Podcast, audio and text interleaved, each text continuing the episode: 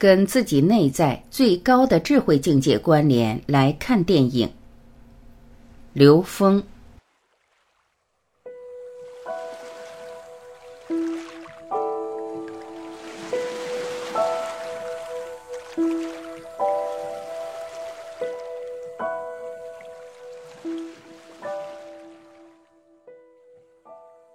其实每个人都能悟出他自己可以悟出的那一部分东西，这就是我们出版《高维智慧看电影》这本书的真正意义。电影是非常有效的传媒，电影在更高层次的延伸。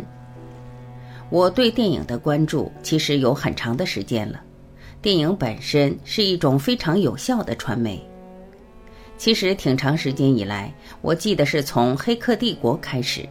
很多艺术方面的元素越来越接近新的时空能量关系了。我本人研究这些东西将近三十多年了，所以我觉得电影若在更高的内涵空间去理解的时候，可能会理解到更深一层的东西。东方智慧的特点是从上往下看一切事物。而西方的电影已经表达出很多超越我们现实智慧的层次，去关注人类表层的觉受，以气氛渲染人的感知体系。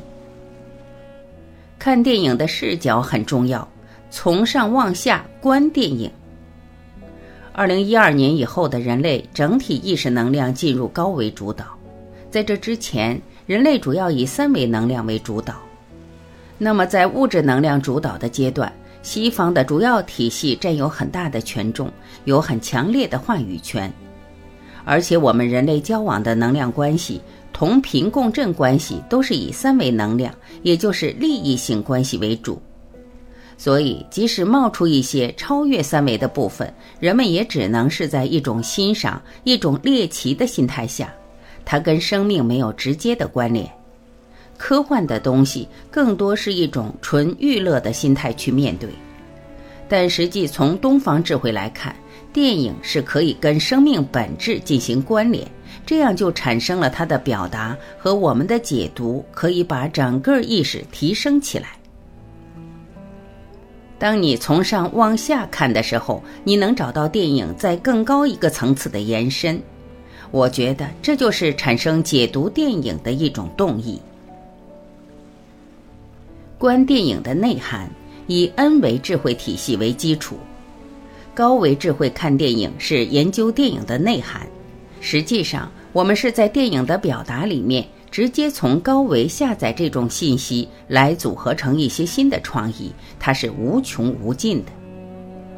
我经常表达一个概念。就是说，我们在三维空间创造的任何一个作品也好，产品也好，甚至一个产业也好，都相当于在地面往上堆山。你知道吗？那个山头的高度跟底盘的大小直接关联，所以底盘是成本，是我们投入三维的资源。你做任何事情，当你堆这个山堆到一定高度的时候，如果你旁边突然出来一个比你高一点的山，那你所有的投资、所有的资源的投入全部打折了，有的干脆没用了，过时了。这就是我们现在三维空间做任何事情巨大的风险，造成巨大的资源浪费。我们反过来，我们建构的宇端是以这个 N 维智慧作为基础。在这个 N 维智慧体系的基础上，我们跟所有三维的山头在那个时空点的制高点去关联就行了。这是我们在做高维智慧看电影的时候，实际上就是要去尝试这种在所有的表达里面，我们都能够跟他们顶点去关联。这样我们在现实做事、去看人、看事业也是这么看。观电影。是与内在智慧连接的祝愿，每个人都能悟到。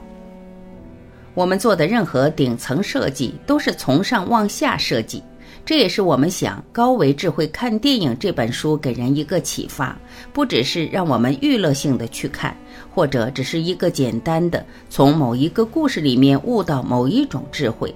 它是给我们，实际上是一种方法，就是看所有东西，你都从上往下看。从上往下，这叫法法通道，术术含道。就是你所有东西都能悟到它的存在与道之间的关联。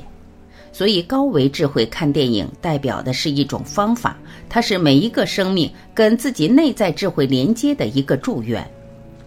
所以，我们带着这样的意识来看这本书的时候，你就会体会到，我们读到的任何一个东西，随着智慧的提升，你可以读到不同的内涵。如果你从第一时间就从最高境界去定位你所要达到的、领悟到的那个东西，而且你要给自己一个指令。就是我看所有的东西都能看到这件事情跟最高境界之间的关联，给自己这么一个诉求的话，这时候我们所经历的任何事情都是一次化缘。实际上，世间一切存在只有一个意义：化缘，转化所有存在的内在关联。内在关联的真正是 n 为 n 趋于无穷大，所以这本书也是为了化缘。大家看这本书的时候，就去跟自己内在最高的智慧境界关联，就是引导我们从不同的角度看到不同的人类艺术表达，且都跟最高智慧可以关联的。这个关联就像我跟诉说老师这种对话，这只是一个比喻。其实每个人都能悟出他自己可以悟出的那一部分东西，这就是我们出《高维智慧看电影》这本书的真正意义。